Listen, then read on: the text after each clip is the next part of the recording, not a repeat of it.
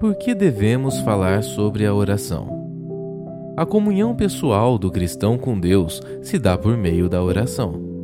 Tanto individualmente quanto coletivamente, necessitamos com urgência despertar o desejo por orar. As Escrituras nos darão a correta compreensão do que é a oração, tal como os exemplos necessários para aprendermos de fato a orar biblicamente. Bem-vindo à série Oração.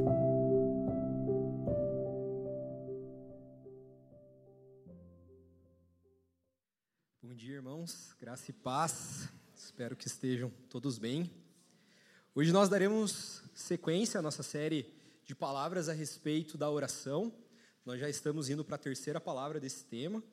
É, indico, caso você tenha per, é, perdeu algum, alguma das ministrações, que vocês é, acompanhem também no YouTube, Spotify, porque é uma série. Então a gente vai estar dando sequência a algo que já foi iniciado nas outras ministrações. Há duas semanas atrás, nós fomos ministrados pelo pastor Juliano Marodi a respeito de desejarmos a oração. Na semana passada, o pastor Fábio nos ministrou sobre compreendermos a oração. E hoje nós falaremos sobre aprendermos a orar. E para isso nós utilizaremos da oração que Jesus não apenas fez, porque tem outras orações que Jesus faz nos evangelhos, mas a oração que Jesus indica para como nós orarmos. Então, é a oração modelo, que é a oração do Pai Nosso, que nós cantamos ela aqui hoje de forma musical, essa oração e que é a oração mais conhecida de toda a cristandade. Então, o nosso objetivo hoje é aprendermos a orar através da oração de Jesus, a oração do Pai Nosso, e nós tentaremos compreender, aprender com Jesus como orarmos. A oração do Pai Nosso está em Mateus, no capítulo 6, versículos 5 ao 13. Vocês orem assim: Pai nosso que estás nos céus, santificado seja o seu nome. Venha o teu reino, seja feita a tua vontade, assim na terra como no céu. Dá-nos hoje o nosso pão de cada dia. Perdoa as nossas dívidas, assim como perdoamos aos nossos devedores. E não nos deixe cair em tentação, mas livra-nos do mal, porque teu é o reino, o poder e a glória para sempre. Amém. Baixe sua cabeça, feche seus olhos, gostaria de orar. Deus, nós exaltamos o seu nome e reconhecemos que o Senhor é a pessoa mais importante no nosso meio. Agradecemos pela sua palavra, pela sua revelação e pelo seu doce espírito que nos instrui. Pedimos para que o Senhor nos ajude, Deus, com o espírito de sabedoria e de revelação, que o Senhor cesse toda distração e que nós possamos aprender a orar para a glória do seu nome. Pedimos em nome do seu filho Jesus. Amém. Então, aprendendo a orar. Para melhor compreendermos a oração do Pai Nosso, a intenção hoje é que nós façamos de uma maneira um pouco mais expositiva no texto, entendendo parte a parte do texto o que Jesus nos orienta e como isso pode nos ajudar na nossa própria vida de oração. E para melhor compreender a oração do Pai Nosso, nós precisamos entender um pouco a respeito do contexto dessa oração. Por isso, nós começaremos olhando um recorte maior e depois iremos parte a parte no texto. A oração do Pai Nosso está localizada no livro de Mateus. E nós vemos que vários textos nos evangelhos se repetem. Os evangelistas vão falar a respeito de situações parecidas, mas com ênfases diferentes. Mateus inicialmente, originalmente, se direcionou ao público judeu. Então ele vai falar muitas coisas que Marcos, que João, que Lucas também vão falar, mas com uma ênfase um pouco mais específica para o público judeu. E por isso, por ter essa intenção e ter esse público, Mateus busca apresentar Jesus como o Messias, em quem as profecias do Antigo Testamento se cumpriram. E ao enfatizar a divindade de Jesus como Messias, Mateus apresenta a sua realeza. E por que, que saber disso é tão importante? Porque nós não podemos separar o ensino de Jesus da sua pessoa e das suas reivindicações. Nós não podemos olhar Jesus e olhar aquilo que ele fala sem compreendermos quem ele é. Se nós fizermos isso, nós podemos cair no equívoco de considerar Jesus apenas um mestre de moral e bons costumes, ou como um líder político. Mas aqui nós vemos que o próprio Jesus e Mateus apresentam a pessoa de Jesus como o Messias, aquele em quem as profecias do Antigo Testamento se cumpriram. O próprio Deus é encarnado.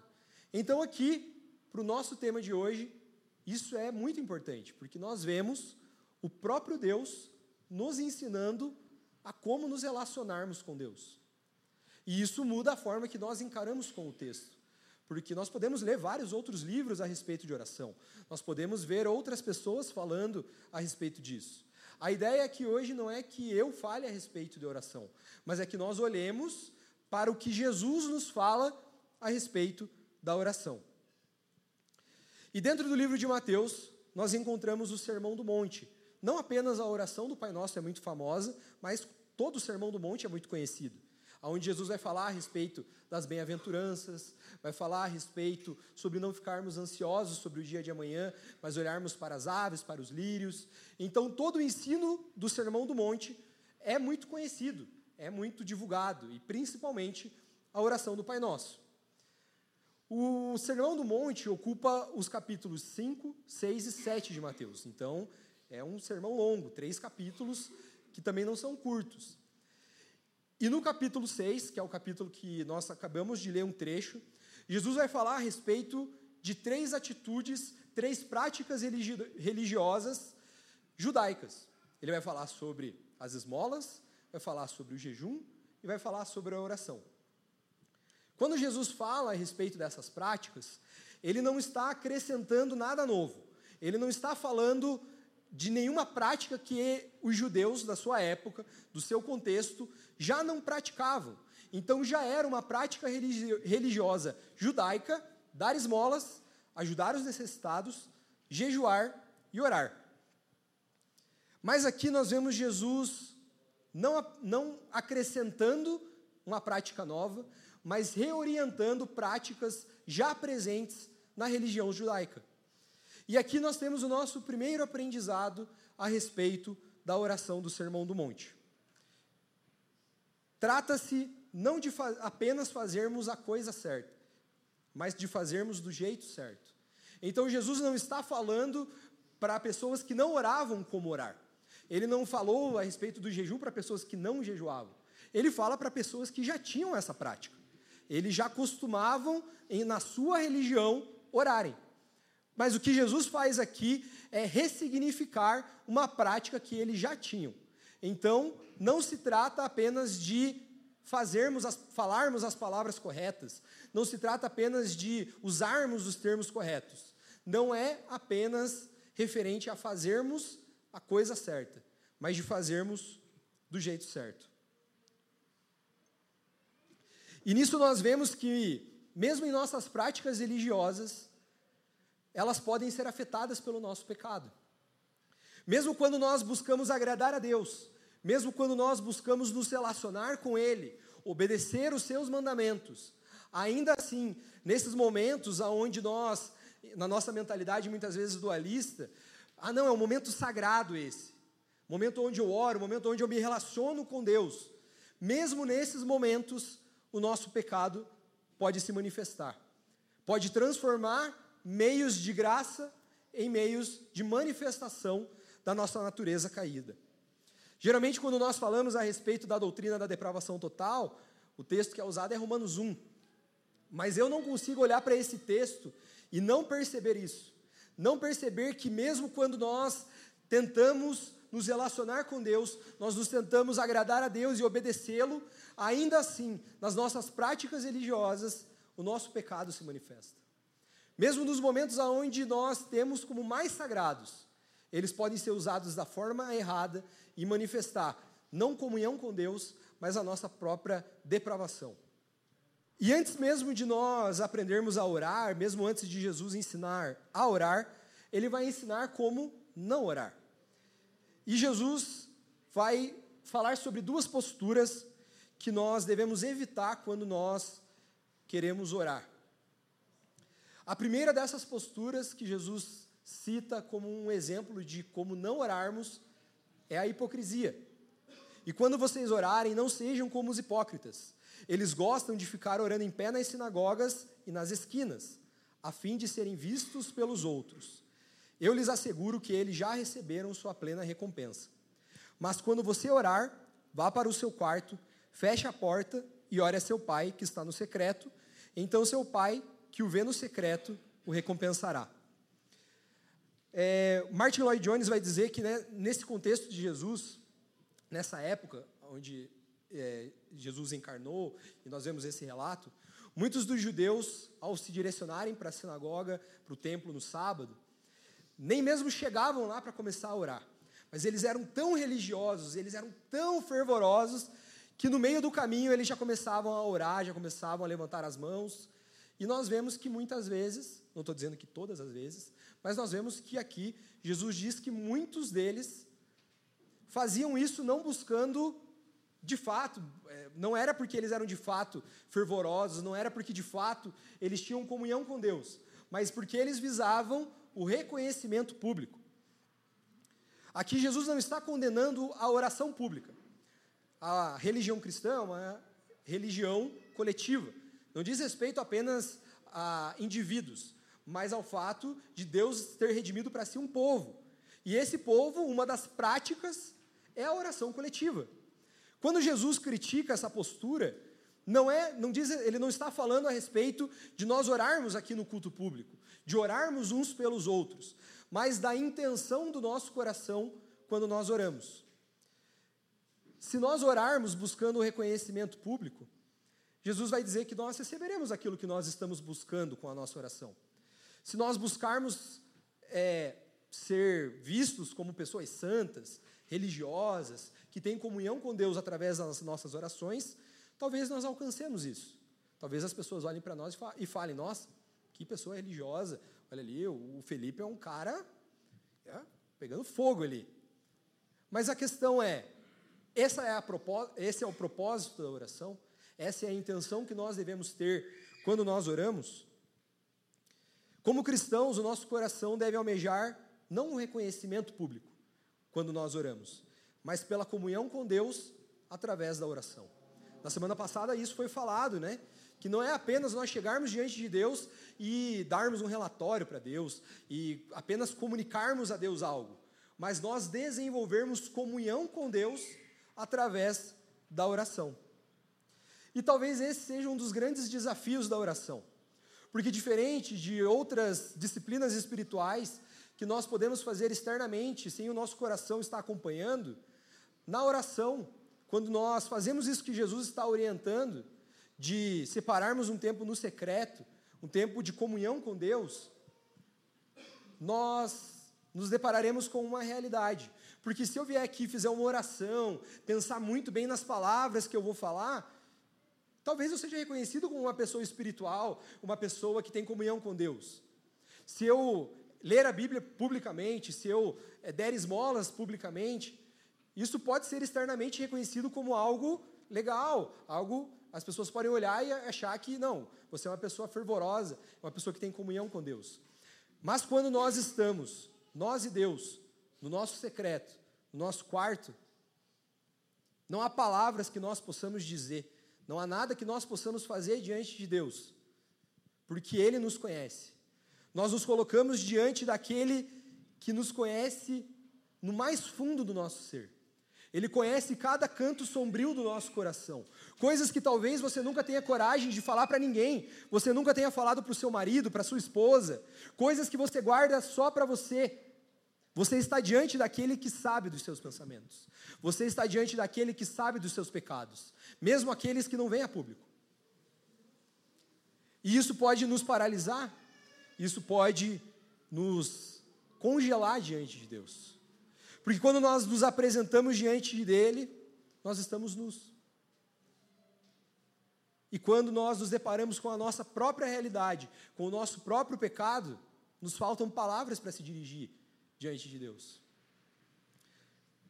Nós nos apresentamos diante dele, aquele que nos conhece, que conhece cada canto do nosso coração, e sabemos que não existem palavras que possamos proferir que nos façam nos achegar a ele.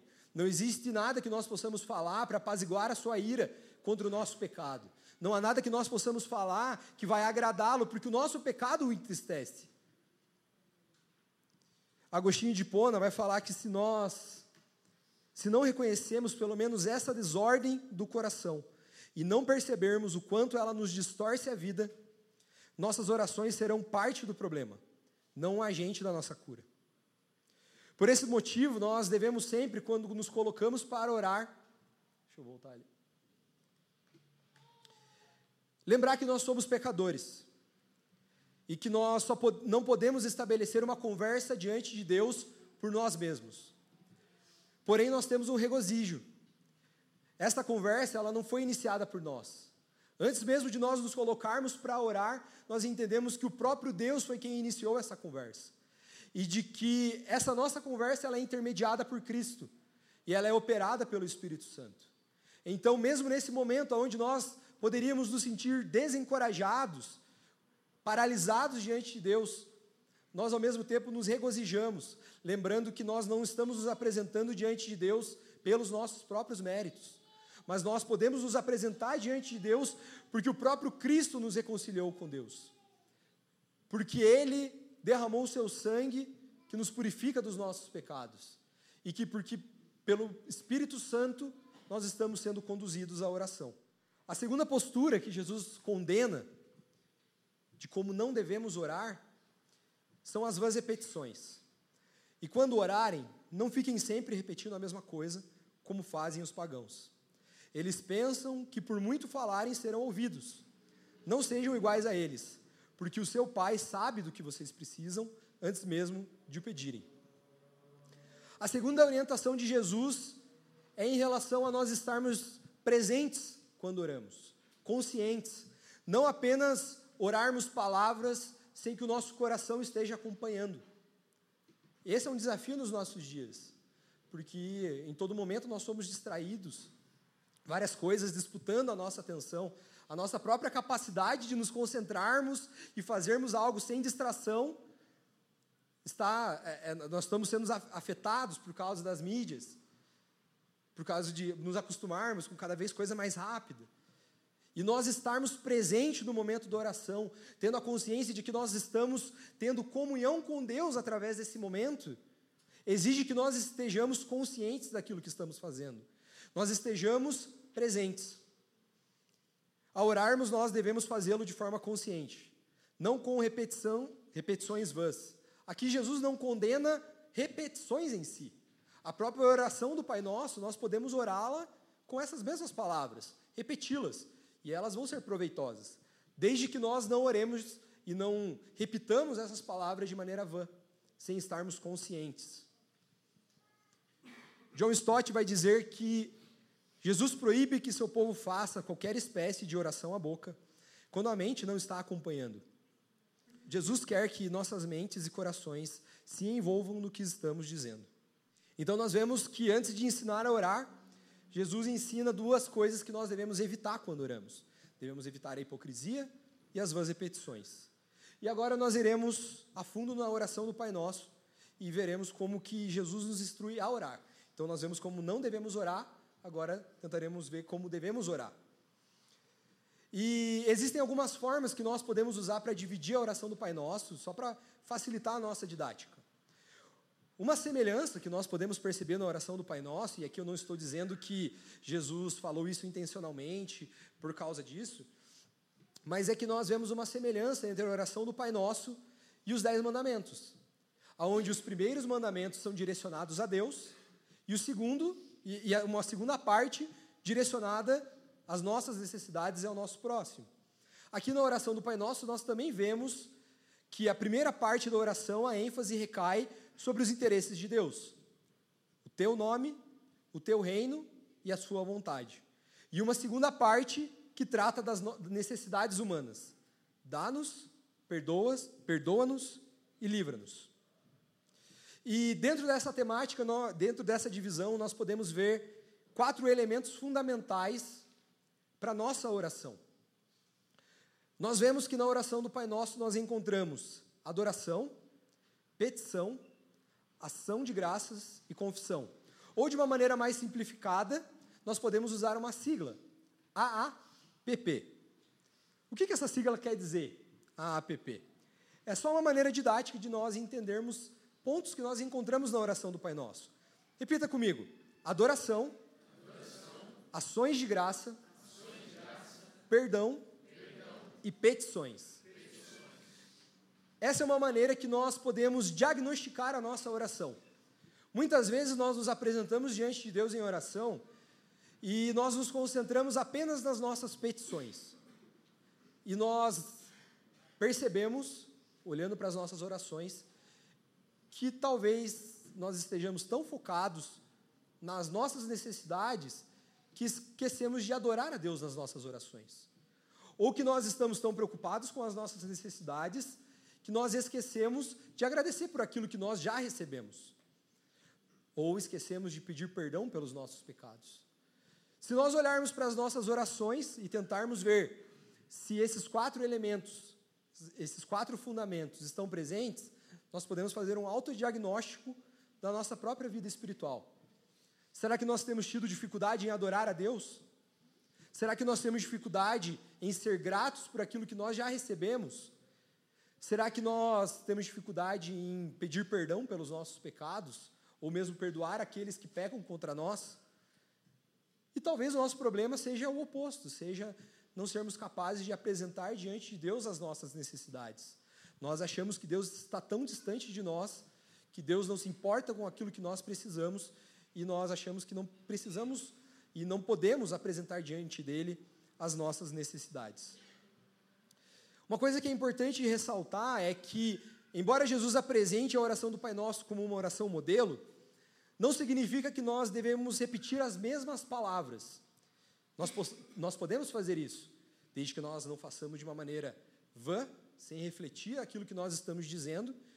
Nós podemos repetir essas palavras, elas vão ser úteis. Mas a oração do Pai Nosso, ela também pode ser aplicada através de outras palavras. Nós podemos olhar essas coisas que Jesus nos ensina e orar de outras formas, com outras palavras. As vãs repetições podem ser usadas até com outras palavras também, não apenas com as palavras da oração do Pai Nosso. A primeira parte da oração do Pai Nosso, nós encontramos adoração e ações de graça, que vai do versículo 9 e 10. E a oração do Pai Nosso começa com Pai Nosso que estás nos céus. Nessa parte, nós somos apresentados a quem Deus é. Nós vemos que Deus é Pai, é pessoal, é amoroso e é poderoso. E essa compreensão de quem Deus é tem a capacidade de transformar a nossa vida de oração e a nossa vida como um todo.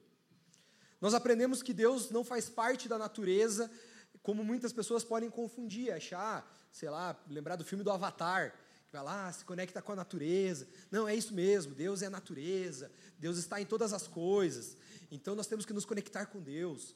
Ou talvez, não, nós temos que nos conectar com, com nós mesmos que Deus está dentro de nós. Aqui nós vemos que Deus é transcendente, ele é distinto da natureza, e ao mesmo tempo nós vemos que Deus é pessoal. Ao mesmo tempo que Deus é transcendente, ele é também imanente. Ao mesmo tempo que Deus não é mais uma pessoa como nós, não é a natureza, um, um ser que está em tudo, em todos ali, e não se distingue, distingue da natureza, ao mesmo tempo, ele não está distante de nós. Ele não está alheio às nossas necessidades. Mas ele se relaciona conosco. Nós aprendemos que quando nós entendemos quem Deus é, os seus interesses passam a preceder aos nossos. Calvino vai falar que quando nós chamamos Deus de Pai, nós oramos em nome de Jesus. Lutero acreditava que essa primeira cláusula nos lembra da nossa condição em Cristo. Antes mesmo de orarmos, ele afirma que devemos começar pedindo a Deus para infundir em nosso coração a confiança reconfortante em seu amor paternal. Então, mesmo nesse comecinho, num trecho curto que nós lemos até agora, nós já aprendemos que Deus é Pai, é pessoal, Ele é amoroso, Ele é transcendente, mas também é imanente. E quando nós oramos a Deus Pai, nós oramos por intermédio de Cristo. E que ao orarmos ao Pai, nós devemos pedir para que Ele nos preencha com seu amor paternal. A oração continua: santificado seja o seu nome. O nome de Deus diz respeito a quem Deus é. Ao longo de todo o Antigo Testamento, nós vamos vendo Deus se manifestando através dos seus atos poderosos, e nesses atos ele se apresenta com nomes, às vezes distintos, que falam a respeito sobre aspectos do seu caráter. E sendo o nome de Deus quem Deus é, e Deus sendo santo, o nome de Deus já é santo. Quando nós oramos para que o nome de Deus seja santificado, nós não estamos atribuindo a Deus algo que já não lhe pertença. Nós não estamos dizendo que ele é algo que ele já não seja. Mas orar para que o nome de Deus seja santificado, nós estamos pedindo para que e desejando que através da nossa vida, através da igreja, através do mundo, o nome de Deus receba a honra que lhe são devidas. Todos os cristãos batizados, eles carregam o nome de Deus. Se você é batizado, você carrega o nome de Deus. E como portadores desse nome, nós representamos um Deus santo e bom. Quando nós oramos para que o nome de Deus seja santificado, nós estamos pedindo para que Deus nos impeça de desonrar o nome pelo qual somos chamados. Nós pedimos para que Deus nos capacite a nos tornarmos bons e santos, como representantes de um Deus que é bom e santo. Venha o teu reino. O reino de Deus é seu governo real, inaugurado em Jesus Cristo e que será plenamente estabelecido em seu retorno. Assim como o nome de Deus já é santo, ele também já é rei. Amém? Mas quando nós oramos para que o reino de Deus venha, nós estamos desejando o crescimento do reino de Deus através do testemunho da igreja. Nós pedimos para que o reino de Deus se expanda à medida que as pessoas se submetem a Jesus através do testemunho da igreja. E isso também envolve nós desejarmos o seu retorno, nós clamarmos pela sua volta, que estabelecerá plenamente o seu domínio. Seja feita a sua vontade. Ao orarmos para que a vontade de Deus seja feita, nós estamos pedindo por um coração submisso sujeito e obediente à sua vontade. E a menos que nós tenhamos passado esse processo ali desde o começo da oração, compreendendo quem Deus é, nós não seremos capazes de pedir que a sua vontade seja feita. A menos que nós entendamos que Deus é santo, que Deus é bom, que Ele é nosso Pai, nós não seremos capazes de pedir que a sua vontade seja feita. Somente quando nós entendemos isso, que Deus é nosso Pai, que Ele é bom, que Ele é santo, que Ele é justo. Nós podemos pedir pela Sua vontade sendo feita na nossa vida. E apenas quando nós entendemos isso é que nós podemos orar, pedir isso e descansar em Deus. Sujeitarmos as nossas vontades a Deus, ela envolve muita coisa. Não é algo fácil de se fazer. Envolve nós submetermos os nossos sentimentos, confiarmos plenamente nele não ficarmos desanimados, amargurados ou entristecidos quando as coisas fogem da nossa vontade, do nosso controle. Gente, isso aqui não é algo fácil, não é algo simples. É um exercício constante que nós temos que ter na nossa vida. É, eu usei esse exemplo no primeiro culto. Há umas semanas atrás, a minha mãe passou por uma operação, fez a remoção de um tumor, e minha mãe é cristã, sei lá, uns 30 anos, eu acho. E a, a cirurgia dela era numa sexta-feira, e na segunda meu pai já me mandou uma mensagem e falou: oh, liga para tua mãe, que ela já não dormiu essa noite. Ela já já está ansiosa, está preocupada, e ela liga para ela, conversa com ela, e conversando com ela, ela falou: Eu sei que eu não preciso estar ansiosa. Eu sei que a minha vida está segura em Deus, mas eu estou ansiosa. E a nossa conversa foi nesse sentido. Como esse é um exercício que nós devemos fazer. Não é algo que nós vamos sair daqui, talvez nós eh, saiamos encorajados daqui e motivados, e amanhã nossa oração seja vigorosa. Não, Deus, seja feita a Sua vontade. Mas as dificuldades vêm, as coisas fogem do nosso controle, nós ficamos ansiosos, nós ficamos inseguros. E é nesses momentos onde nós devemos exercitar essa prática da oração de confiarmos na vontade de Deus, relembrarmos quem Ele é, e mesmo nos momentos onde nós ficamos ansiosos, pedirmos, Deus, seja feita a sua vontade. Me ajude a confiar na sua vontade. Então, isso não é algo simples, não é algo é, que nós, acontece num passe de mágica, mas é algo que nós devemos crescer e desenvolver, é algo que nós devemos exercitar. E o exercício disso é através das situações que fogem do nosso controle. É nos momentos onde nós ficamos ansiosos, é nos momentos onde nós temos dificuldade de confiar em Deus. E ao sermos apresentados essa primeira parte da, da oração do Pai Nosso, de adoração e ações de graça, nós nos deparamos com algo que, se enraizado no nosso coração, pode transformar as nossas vidas. Nós vivemos uma sociedade autocentrada. Nós, costumeiramente, somos egoístas. Nós nos preocupamos com o nosso nome, com a nossa vontade e com o nosso próprio império. Nessa parte da oração, nós vemos que, ao contrário, a nossa oração deve estar primariamente centrada em Deus. Nós devemos nos preocupar com o seu nome, com a sua vontade e com o seu reino.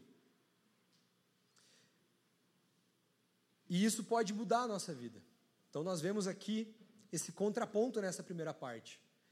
De que ao invés de nós, quando orarmos, pedirmos pelo nosso próprio nome, pelas nossas próprias vontades e pelo nosso próprio império, nós devemos pensar e nos preocuparmos com o nome de Deus, com a sua vontade e com o seu reino. Amém? Timothy Keller vai dizer que adoração e ação de graças, centradas em Deus, vêm em primeiro lugar, pois curam o coração do egocentrismo, o qual nos leva, o qual nos volta para nós mesmos e distorce toda a nossa visão. Que Deus nos ajude a, antes mesmo de pensarmos em nós mesmos, nos preocuparmos com o nome de Deus, com a sua vontade, com o seu reino. Amém? E a oração continua, dos versículos 11 ao 13, nós vemos perdão e petições. Dá-nos hoje o nosso pão de cada dia. Nessa parte nós já começamos aprendendo que embora as nossas necessidades elas não devam ser a prioridade nas nossas orações, nós podemos pedir ao Pai de forma humilde por elas. Podemos apresentar as nossas necessidades diante de Deus, confiantes que se Ele é o nosso Pai e é o grande Rei, Ele atenderá aquilo que pedirmos, principalmente aquilo que de fato precisamos. Nós aprendemos com esse trecho e também com outros diversos salmos de lamento que nós não precisamos de uma postura que nega as suas aflições, que nega as suas necessidades, mas nós podemos apresentar diante de Deus. Isso é algo que eu tenho buscado aprender nos últimos anos, nos últimos dois anos, quando é, é, eu vi uma pessoa falando a respeito dos salmos de lamento, que muitas vezes nós temos uma postura que nega a realidade diante de Deus, quando nós nos colocamos em oração. Nós achamos que nós não devemos e não podemos apresentar diante de Deus a nossa realidade, da forma que nós estamos vendo. Nos salmos de lamento, nós vemos os salmistas colocando a forma que eles viam a situação. Deus, eu estou sendo injustiçado e eu não consigo entender por que disso estar acontecendo. E aqui nós também vemos isso, que embora as nossas necessidades elas não sejam a prioridade, nós também podemos apresentá-las diante de Deus, porque Ele não é indiferente às nossas necessidades. E ao apresentá-las diante de Deus, nós não precisamos mascarar os nossos sentimentos. Nós não precisamos nos apresentar diante de Deus fingindo que nós não estamos sentindo aquilo que estamos sentindo, porque Deus nos conhece. Então nós podemos nos colocar diante de Deus e falar: Deus, eu estou ansioso. Eu sei que eu não deveria, eu sei que eu não preciso, mas eu estou ansioso. Deus, eu não entendo tal situação. Eu não entendo porque eu estou passando isso. Deveria sentir isso? Talvez não, deveria estar descansando na sua vontade. Mas eu não estou entendendo. Então nós vemos aqui que nós podemos apresentar diante de Deus a nossa realidade do jeito que ela se apresenta. Por mais que depois Deus nos ensine a olhar de outra forma, a confiarmos nele, a descansarmos nele, nós não precisamos mascarar os nossos sentimentos quando nós nos apresentamos diante de Deus em oração. Nós podemos lamentar diante de Deus. E muitas vezes nós murmuramos porque nós não aprendemos a lamentar. Nós pecamos em murmuração, porque nós não aprendemos a forma certa de lidar com aquilo que nos frustra, quando as coisas fogem do nosso controle, quando nós ficamos ansiosos, inseguros. Mas aqui nós vemos que o lamento é a forma correta de lidar com isso. Apresentar diante de Deus, relembrando que a vontade dele é soberana, mas nós não, não é por causa disso que nós precisamos fingir que nós não estamos sentindo o que estamos sentindo, não estamos lidando com com as situações da forma que estamos lidando. Nós podemos ser honestos diante de Deus. O fato de nós pedirmos pelo pão, é, nós vemos que Deus nos dará tudo aquilo que nós precisamos. Jesus não garante que nós teremos todos os luxos da vida, mas que não nos faltará nada daquilo que nós precisamos. E pedirmos pelo pão não remove a necessidade de trabalho e esforço. Não é orar, pedir para Deus o pão, sentar e aguardar. Nós continuamos pedindo e continuamos trabalhando e nos esforçando. É, Lutero vai dizer que, é, no comentário dele a respeito da oração do Pai Nosso, que orar pelo pão envolve orar por toda a economia, todo o sistema que envolve o pão chegar na nossa mesa. Envolve nós orarmos pelo clima, pela plantação, pelas pessoas que estão colhendo trigo, que estão produzindo pão. Então, orar pelo pão não quer dizer que não envolva esforço. Nós aprendemos com essa parte da oração do Pai Nosso sobre o contentamento e a confiança. Em uma época de intensa ansiedade, onde nós estamos constantemente preocupados com o dia de amanhã, nós aprendemos a viver um dia de cada vez. Muitas vezes nós estamos ansiosos pelo luxo de amanhã. E não e aqui nós aprendemos a pedir pelo pão do hoje. Perdoa as nossas dívidas, assim como perdoamos os nossos devedores. O perdão, ele é indispensável para a vida e para a saúde da alma. Ao pedirmos pelo perdão, primeiramente nós reconhecemos o nosso próprio pecado. Quando nós lembramos da nossa ofensa diante de Deus, da ofensa do nosso pecado diante de Deus, nós lembramos que não há nada que alguém possa fazer contra nós que, nos, que possa nos impedir de estender o perdão. Antes mesmo de pensarmos nos nossos próprios interesses, nas ofensas que nós sofremos, nós lembramos que nós fomos perdoados e que é nossa obrigação, a partir do momento que fomos perdoados, perdoar. Nós não assumimos uma postura legalista aqui, que pode sugerir que a, a medida do nosso perdão será de acordo com a medida que nós perdoamos. Pelo contrário, nós vemos aqui que aqueles que foram perdoados e que têm a consciência da sua ofensa contra Deus, do preço que foi pago pelo perdão dos seus pecados, nada pode que possa ser feito contra nós pode ser tão grande quanto a nossa ofensa diante de Deus. E se Deus nos perdoou, pagou esse alto preço, quem somos nós para não estender perdão àqueles que nos ofendem? O perdão divino é ofertado para aqueles que se arrependem. E o que nós vemos aqui, na realidade, é uma das principais evidências do arrependimento. Um espírito perdoador. Então, por termos consciência de termos sido perdoado e do e tamanho da nossa ofensa contra Deus, nós entendemos que nós não podemos é, não perdoar aqueles que nos ofendem. E não nos deixes cair em tentação, mas livra-nos do mal, porque teu é o reino, o poder e a glória para sempre. Amém.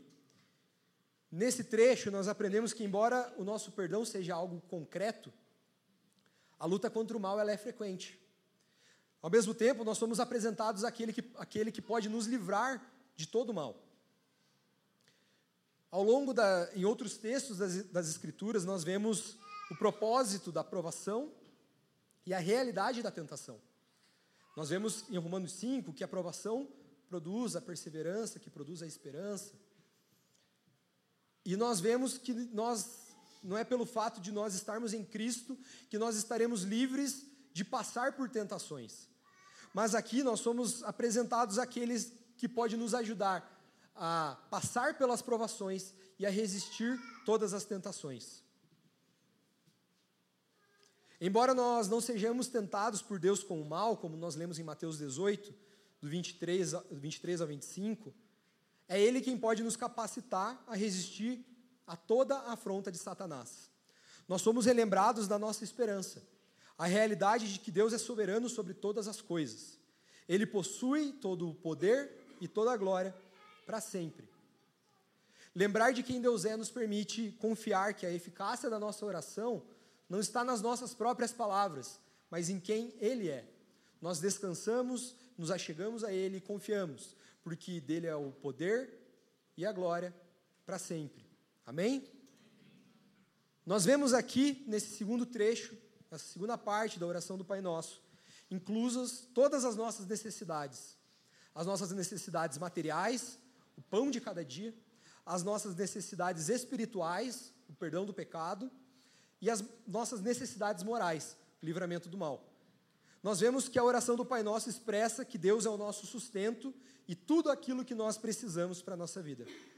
A nossa necessidade é de um coração que compreenda isso e aprenda a aplicar isso na nossa vida, na nossa vida de oração e na nossa vida como um todo. E para resumir e para facilitar a conclusão, né, e, e, relembrarmos aquilo que nós aprendemos com a oração do Pai Nosso, eu separei cinco pontos aqui. Primeiro é que nós quando oramos, quando nos achegamos a Deus em oração, nós precisamos nos despir de toda a hipocrisia. Nós estamos diante daquele que nos conhece. Ele sabe dos nossos pecados, ele sabe das nossas fraquezas, das nossas limitações. Quando nós oramos, nós nos apresentamos diante dele do jeito que nós somos. Nós não devemos buscar na oração reconhecimento público, ser reconhecido como santos, como é, piedosos, mas através da oração nós devemos nos relacionar com Deus, desenvolver comunhão com Ele. E para isso nós precisamos nos despir de toda hipocrisia. Na mesma medida que é uma das principais disciplinas espirituais, a oração também é uma das mais desafiadoras, porque nós nos, nós nos encontramos e nos deparamos com o nosso próprio pecado. Nós precisamos desespir de todos os nossos artifícios que usamos para mascarar o pecado no nosso coração.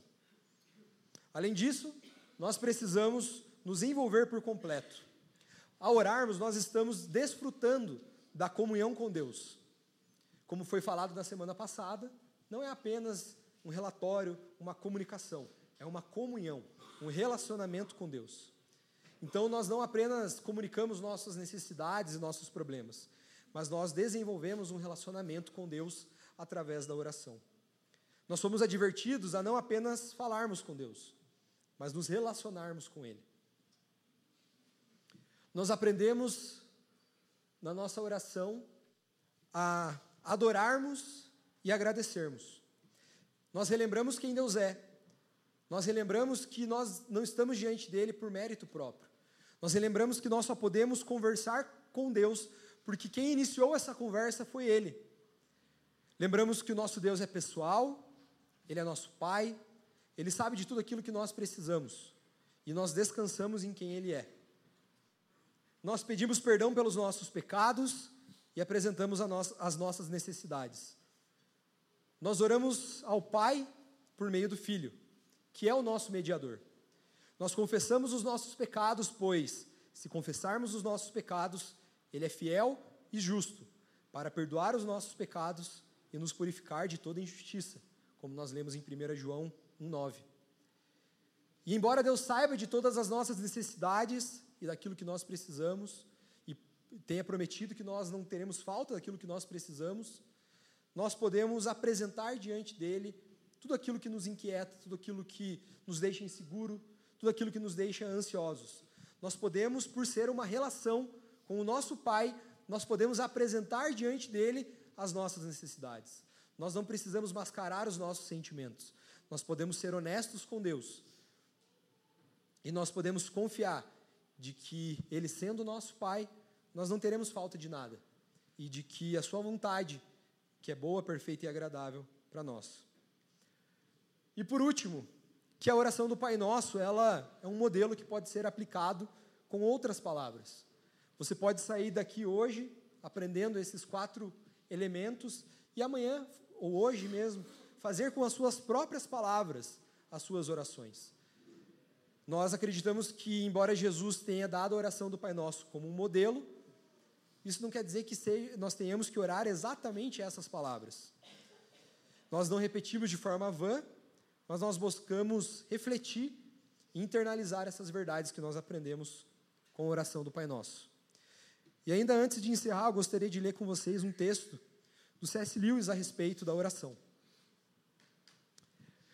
Um cristão comum se ajoelha para fazer as suas preces, e com isso estará tentando entrar em contato com Deus. Mas, sendo ele um cristão, saberá que é Deus quem está capacitando a orar. O Deus, por assim dizer, que está dentro dele. Mas ele sabe também que todo o seu conhecimento real de Deus vem por meio de Cristo, o homem que era Deus, que tem Cristo ao seu lado, ajudando-o a orar, orando por ele. Você consegue ver o que está acontecendo? Deus é o ser para o qual ele está orando, o objetivo que ele está tentando alcançar. Deus também é o algo dentro dele que o está fazendo seguir em frente, o poder motivador. Deus também é a estrada ou a ponte que ele terá de percorrer para alcançar o objetivo.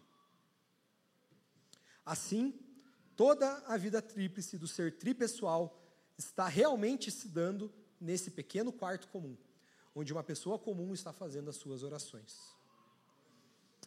Gostaria de orar para nós encerrarmos. Deus, nós te agradecemos, Pai, pela Sua palavra, que é a verdade. Agradecemos, Deus, porque ela é viva e eficaz, é capaz de penetrar no mais fundo do nosso coração. Nós pedimos, Deus, para que o Senhor nos ajude pelo Seu Espírito Santo a internalizar essas verdades que nós lemos aqui hoje a respeito da forma que o Senhor nos ensina a orar. Nos dê, Deus, um coração que deseja a oração e nos capacita a orarmos para a glória do Seu nome, Deus. É isso que nós te pedimos em nome do Seu Filho Jesus. Amém.